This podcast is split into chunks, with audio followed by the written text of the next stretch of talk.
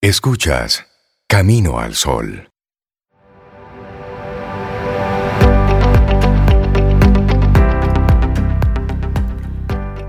Cuando estés contento con ser simplemente tú mismo y no te compares o compitas, todo el mundo te respetará. Una frase de Lao Tse, que también le decían Lao Tzu, Lao Tzu, en fin, considerado uno de los filósofos más relevantes de la civilización china. Así es. Continuamos nuestro programa, esto es Camino al Sol, y estamos súper contentos de recibir a nuestra querida coach personal, Fénix Pérez. Fénix, Buen día, ¿cómo estás, Fénix? Hola, Fénix. Buenos días y es de día, Fénix. Fénix Pila Pérez, porque eso es pila y pila esa muchacha. Mira, le va muy bien. Hola, Fénix, ¿cómo estás? Buenos días. ¿Cómo Buenos estás? días. Bien. Muy bien, con muchísima energía, gracias a Dios. Qué Qué bueno. raro. Qué raro. Bueno, y hoy vamos a hablar del manejo del tiempo, Fénix. Ay, sí. Qué trapito de tema, ¿eh? Qué trapito. Esta carita. Muy Sí. bien. Eh, mira, eh, mira, el tiempo tiene un problema grande, grande. Y no es el tiempo, soy yo o tú con el tiempo. ¿Qué es lo que pasa con el tiempo? Nosotros hemos estresado nuestra relación con el tiempo. La hemos cargado, pero eso es desde chiquito. O sea, los padres con el estrés agónico del colegio, ¿ah? comenzamos, comienzan a insertarle al niño el chip de la escasez de- del tiempo. Y te voy a decir, ahí comienzan los parámetros de escasez. Porque es que si no hay tiempo, no va a haber dinero. O sea, es como, eh, eh, casi como que el oxígeno. Lo que pasa es que uno no piensa en el oxígeno. Bueno, tal vez ahora con el tema de la mascarilla. Entonces, nuestra relación con el tiempo se va volviendo estresada, se va volviendo torpe, se va volviendo temerosa. Comenzamos a tener miedo, a despertar miedos. Y eso se va anclando desde que somos niños. Entonces, sí, por ejemplo, usted es una mamá que, que cuando el muchacho no está listo a las seis y media de la mañana, usted pelea y castiga y hace sentir mal al niño, lo ofende. Ese nene pequeño de 6, 7 años que tiene esa presión porque usted tiene su presión del tiempo, porque él puede llegar a las 9 porque él está en preescolar. Pero esa relación con el tiempo se ancla en el sistema nervioso. ¡Fua! Como en, la película de Matrix. Te lo pan, te lo metieron ahí. Ahí atrás. Detrás de la nu- ahí en la nuca. Entonces Listo. ya, tiempo igual estrés. Ujú. Tiempo igual escasez. Tiempo igual tarde. Tiempo igual no me quieren. Tiempo igual me castigan. Tiempo igual valgo menos. Tiempo igual lastimo a la familia. Porque todos vamos a llegar tarde por tu culpa, un niño de seis años. Entonces, mi trabajo no es con los niños. El punto es. yo Pero se siembra ahí y es, y es importante, Sí. Fénix, que lo hayas puesto ahí porque es una realidad hoy, ahora. Es decir, todos tenemos la sensación de que estamos tarde. No hemos despertado y ya estamos tarde. Y cuando iniciamos desde la primera actividad, desde la primera tarea, desde el estoy tarde, lo que viene son fichas de dominó. Viene una cosa cayendo consecutiva a la otra. Está muy bien que tú hayas Entonces, incluido a, lo- a los, a los chicos, Fénix, porque a nosotros se nos olvida como adultos que cuando éramos pequeños y era una generación, la verdad, que estaba a otra velocidad, a nosotros se nos dio tiempo para jugar. Tuvimos tiempo para subirnos en la mata, para irnos a ensuciar en un, en un parque. Tuvimos ese tiempo. Sí. Crecimos y llegó pues las responsabilidades de la adultez que incluyen el mejor manejo del tiempo, pero nosotros queremos traspasarle eso al chiquito que no tuvo, no ha tenido esa vivencia de ese, de ese manejo del tiempo simplemente contemplativo y feliz, para luego hacer su ajuste como hicimos nosotros. Queremos que ellos nazcan ajustados. Bueno, tú, tú habrás tenido ese tiempo, porque yo lo tuve, pero mi relación con, el tiempo eh, fue, o sea, yo a lo, yo recuerdo que a los cinco años en mi, en mi pared, cosa que se lo agradezco a mi mamá, porque hay que encontrar el balance, ¿no? Aquí no se trata tampoco de encontrar culpables. Eh, a los cinco años ya yo tenía una agenda que se cambiaba semanal o mensual, pegada en la pared, con colores, con la letra Palmer de mi mamá preciosa. Seis de la mañana, despertar. Seis y cinco, levantar de la cama. Ella calculaba los cinco Los- minutos del... cinco minutos más. Ella- y a mí, en eso, en cuanto a eso, yo no tuve tanto estrés. Yo aprendí esa relación de estrés, estrés-tiempo, yo la aprendí eh, lamentablemente con un taller que había en mi casa, que daba servicio a las publicitarias. Entonces, en ese taller, imagínate, ahí era peor, porque si tú no cumplías, tú no tenías co- comida para comer, así fue como que no- yo me lo aprendí, no fue que me lo enseñaron, así fue que yo, entonces ahí se amanecía, ahí se peleaba, bueno, eso era una- un basurero emocional. Y eh, yo aprendí a relacionarme así con el tiempo, a, re- a relacionarme mal y además a vincularlo a la escasez económica también, de sustento. ¿no? Entonces, ¿qué pasa? Lo primero que hay que tumbar es el mito, hay que tumbar el mito de que yo tengo que aprender un método científico Infalible gran, del uso ¿Eh? del tiempo. Que sea también infalible. Que sea ajá, cual reloj suizo. infalible. Y probado, Sí. que te he probado para yo saber que yo no estoy inventando, tú sabes, para no perder el tiempo. Entonces, usted no tiene que saber ningún método para manejar su tiempo. No.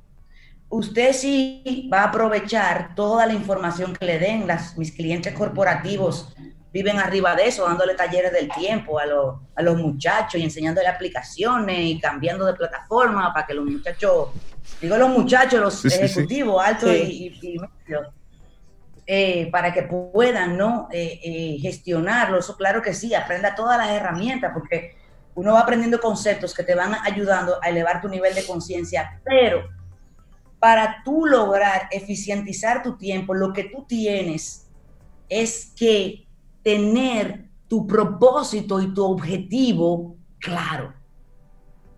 Y que tú sientas entusiasmo por ese objetivo. Que tú sientas un deleite de solo pensar en cuando tú te mudes. Un deleite de cuando tú pienses, ay, cuando yo sea director de esta empresa, Dios mío, que yo tenga mi, mi carrazo de la compañía, que yo llegue, yo ponga esta cosa derecha, porque que yo lo quiero poner diferente, yo voy a proponer esto, que te engolosines con el objetivo que tienes. Ahí comienza la buena gestión del tiempo. Ahí comienza. Que tú tengas tu propósito claro, tanto en la vida personal como en la vida eh, profesional. Aquí yo tengo mi esquema para trabajar, ¿verdad? Mis garabatos que yo hago. Entonces, sí, aquí eh, mi, mi guideline. Entonces, cuando tú has probado cosas para, cuando tú has probado cosas para manejar el tiempo, te voy a poner una, porque esa es la protagonista, protagonista plus Guaymimay. Cuando tú has probado herramientas para dejar de postergar, esa es la protagonista. Claro. Encontré una persona en, la, en el grupo de la Fuerza de la Certeza, en el programa que estoy llevando, que vamos por el día 11 de 40, que ella me dijo, y es la, te lo juro, la primera persona que me dice que no posterga. Me lo dijo ayer, la primera persona me dice, Fénix, porque hay un ejercicio para la postergación. Y dice, pero ¿y si yo no postergo? Porque eso siempre ha sido un, un- parte como de mi marca personal. Yo simplemente no postergo, no. Yo cumplo rápido y salgo de eso. Qué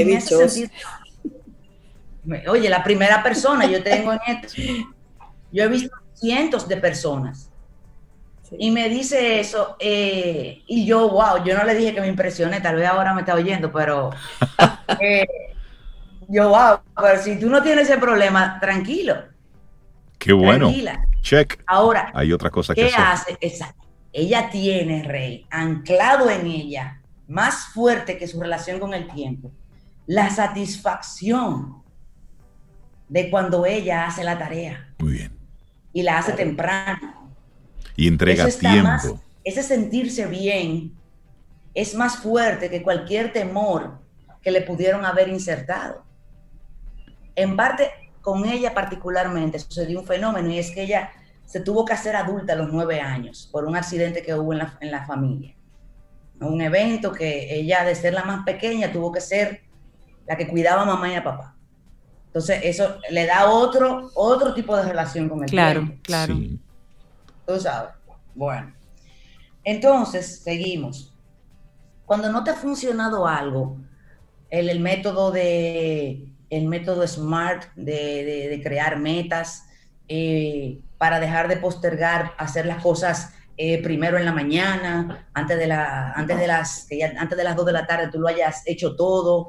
Eh, o sea, cuando tú has probado muchas cosas y no te funcionan, no te preocupes. No te preocupes, no te preocupes. Es que no has encontrado todavía el método para ti o la motivación para ti. Lo para tú lograr tus objetivos, lo importante es sentirte bien. Si no te sientes bien, si te sientes inferior, al menos, si te, si te comparas, si te sientes culpable, si te sientes todo el tiempo en un, en un autorreproche, en un sentimiento de culpa, no te estás aportando. Y lo que sucede es, es que, óyelo así, qué descaro, pero funciona. Fénix posterga. Yo lo dejo todo para la última hora. ¿Y qué? ¿Entrego? Sí, entrego. Vaya. ¿Amanezco para hacer el documento? Sí, amanezco. Pero que yo me economizo? Yo me economizo 10 días previos de sentirme mal. Porque esos 10 días ya yo sé que yo no estoy postergando, es que yo soy así. Ya. Es decir, cuando- hacer las pasas con eso. Exacto. Entonces, cuando yo acepté esa condición de Fénix, ¿cuál fue el milagro que se dio? Atiende. Yo comencé, como yo tenía prohibido trabajar, porque yo lo que dije fue, mira, si tú postergas, tú eres una postergadora, Ok. está bien. Tú eres así, está bien, tú eres así, ay Sí, Dios, sí, ay, ok, Dios, funciona así. Ok. Oh, ya, no Aceptado, aceptado ya. aceptado, ya está bien. Pues tú tienes prohibido trabajar en el proyecto antes de la fecha. Si le entregas el día 20, tú vas a trabajar en el proyecto el 19 y ya. Entonces ahí comienzo yo misma a pelear con yo misma. No, espérate, yo no puedo esperar y que el último día. Está prohibido. Entonces, ¿qué, hice, ¿qué hizo Fénix? Eso fui yo y yo lo he visto en alumnos míos. Pues yo voy el 19 para no morirme de la angustia, porque ya me estoy acostumbrando a sentirme bien y ya yo no quiero sentirme mal. Yo voy a bloquear ese día para trabajar en eso. Nada más. Entonces ya yo comienzo a liberar tiempo para ser justa conmigo, para no amanecer. Porque ya yo estoy, ya yo estoy sintiéndome bien. Entonces, ok, el día 19, Fénix es solo para eso. Me llama mi tía, Fénix, llévame allí, no puedo. Me llama un cliente, ay, tú puedes, tú puedes verme el 19 en la tarde, no puedo. Puedo el 18 o el 21. Tú puedes, Fénix, necesito eh, que tú me des le dé una charla a, a los muchachos en la oficina, a tal departamento, el 19, tú puedes, no puedo. No puedo. No puedo. El 19 para eso. Comencé, ya, estoy ganando. ¿Qué siguió después de eso? Ya el día 12 o 13, yo tenía en uno de mis cuadernitos visualizado, desglosado todo lo que iba en esa presentación. Porque yo fui anotando, pero yo tenía prohibido hacer la presentación. Prohibido por mí mismo. ¿Tú sabes lo que pasó el día 19? que yo, yo a las 8 de la mañana había terminado, porque fue vaciar. Exacto. Fuiste trabajando con ello en tu cabeza, en diferentes planos, en diferentes momentos. porque acepté, ace- me acepté a mí y también acepté que yo soy altamente competitiva, tú sabes.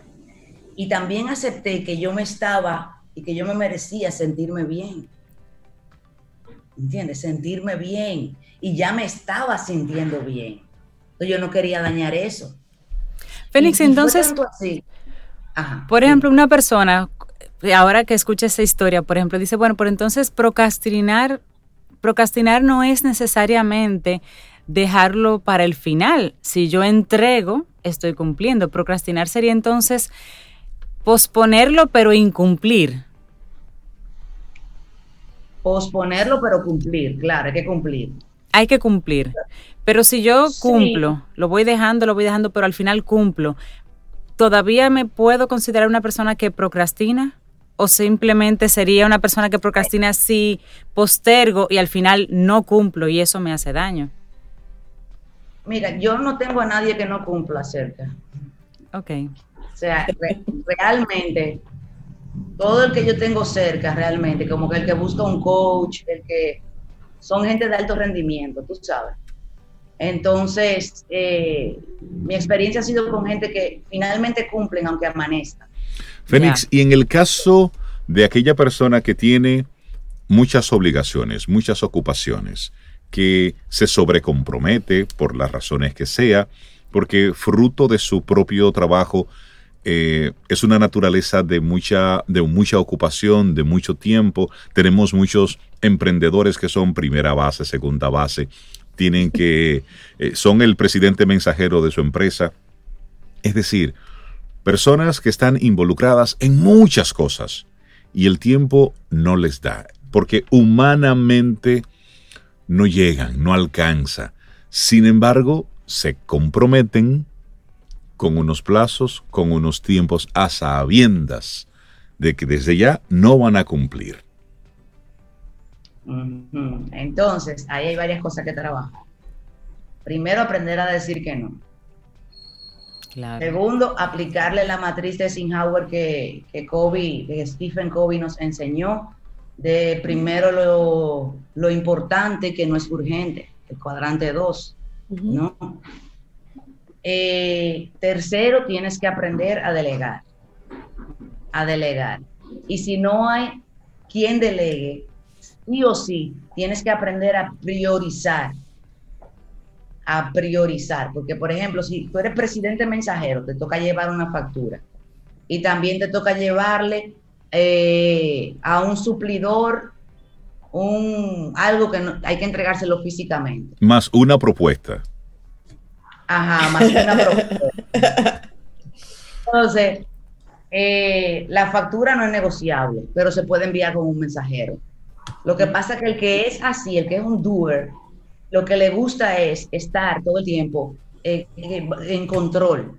Entonces, no quiere sacar el tiempo para llamar a una empresa de delivery para que le lleve eh, la factura. No, eso le cuesta más esfuerzo mental ah, que lo que le cuesta, abro comillas, eh, llevarla físicamente. Pero físicamente le va a consumir dos horas.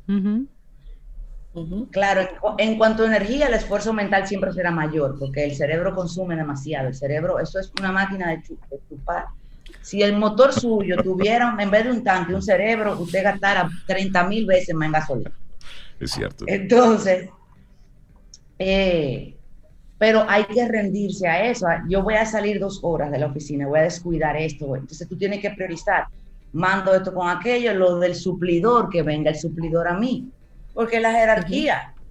Si yo soy tu cliente, pues trae, ven tú a mí, please. No por juego de poder, sino please. Te Ayúdame. dinero suficiente. Ayúdame con eso. ven tu hombre. Mándame a alguien. que no me puedo mover de aquí. O sea, te tienes que poner límites a ti mismo. Te tienes. Y si las funciones, aquí voy con toda la mala fe, las funciones que tú vas a, que tú tienes que hacer, que son muchísimas y el tiempo no te da, tú como quiera no las estás haciendo. Como quiera no las estás haciendo. Déjate de eso. No, aunque te estés acostando a las nueve de la noche, difícil que las estés cumpliendo. Entonces apégate de esa nube. Tú andas como en una alfombra mágica. Yo hago muchas cosas. El Yo soy muy importante, oh, muy ocupado. Pero no estás cumpliendo. No estás cumpliendo. Entonces, si no estás cumpliendo, aquí lo único que tú estás es sintiéndote mal, gratis. Y sintiéndote mal, no vas a poder vivir plenamente. Ni le estás dando ejemplo tampoco a los demás. Tú quieres vivir ahogado y con los hijos abandonados. Y, no, ahora bien, y aquí voy con Larisa. Hay gente que disfruta vivir con muchas cosas, muchas cosas. Muy ocupado, muy ocupado. Eso se vale. ¿Eh? Ahogado, Sí, sí, sí, muy importante, muy ocupado. sí, muy ocupado y con muchas cosas y tengo mucho frente y todo y delego bien y todo, pero me, me gusta, mi sistema nervioso es feliz con eso. Y, y cuando se ven con pocas cosas se sienten raro, como que, que, ¿pero qué es lo que pasa? Como que tengo demasiadas cosas en orden y necesito Llaman más. al jefe, mira, no, no, hay más nada. Y si el jefe lo nota un ching aliviado, le mete otro departamento ahí. Porque son gente lo que se puede... Sí, gente efectiva, Sí, gente sí. efectiva. Sí, Fénix, o sea, algo que por ejemplo a mí me funciona es escribirme las, las cosas que debo resolver en una semana, en la semana, no en el día.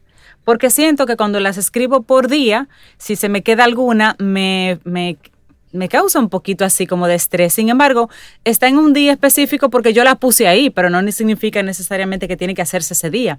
Yo lo hago en bloques de semanas. Si en esta semana debo hacer estas cosas, estas entregas, estas llamadas, y eso me permite a mí fluir así como que, bueno, si hoy no pude, es para esta semana. Si hoy no pude, lo hago mañana. Lo importante es que quede dentro del bloque de la semana. Eso a mí me funciona mucho para reducir niveles de exigencia y aún así cumplir con todo. Fíjate, voy a tomarte ese hilo por ahí mismo, porque tú, Cintia, has logrado, encontrado y has creado tu método. Esta es la invitación para todos. Tu método que a ti te funciona. Hay gente que le gusta poner un millón de cosas en la, en la semana. Y para terminar la idea anterior, de esa gente que vive ahogada, eh, lo disfrutan y está bien. Entonces, Claro, si tienes lo disfrutan, está bien. de no tengo tiempo.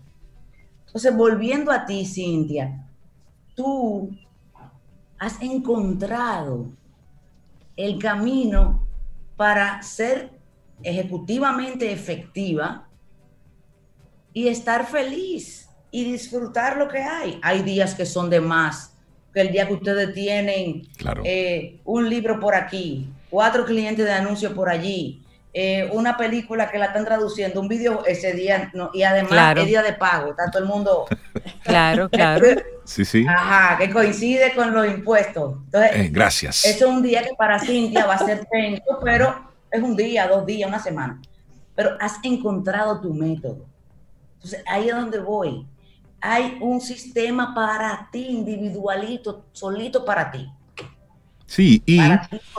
Y en esta época donde hay tantos métodos, comienza a probar. Correcto. Toma y deja. Ahora, lo importante es que actúes. Es que si tú te sientes ahora mismo con ese agobio de que no llego, de que no estoy cumpliendo, bueno, ponle un alto a eso, resuelve ese tema y luego dale paso a otras cosas, pero son de las cosas que hay que atender. Por eso es que los sentimientos, las emociones, son diferentes alarmas que tenemos. Y nos dice, hey, aquí tienes que ponerle atención a esto. Punto. Porque ese agobio, esa, esa sensación de falta, de tardanza, eso te puede enfermar. Claro, por supuesto. Eso puede dar al traste con tu salud. Corri- corrijo, Reinaldo. Diga usted, profesora. Eso enferma. Ah, eso enferma. No te puede, te enferma. Entonces, póngale Enferma, atención a eso. Y me gusta lo que Fénix plantea. Hey, está bien, es así. Cree su método. Encuentra tú tu método. Ahora, lo que no te puedes hacer es el chivo loco, el caprino desquiciado. No, Exacto. póngale asunto a eso y dele para allá. Fénix, la gente que se quiera poner en contacto contigo, me encanta el tema que Bueno. has tratado hoy. Mira, este tema de hoy es parte de un taller que yo tengo el día 20 de julio, que antesala del reinicio el nuevo formato de los masterminds que comienza el 4 de agosto. Buenísimo. El 3, el 3 de agosto comenzamos, perdón, el mastermind.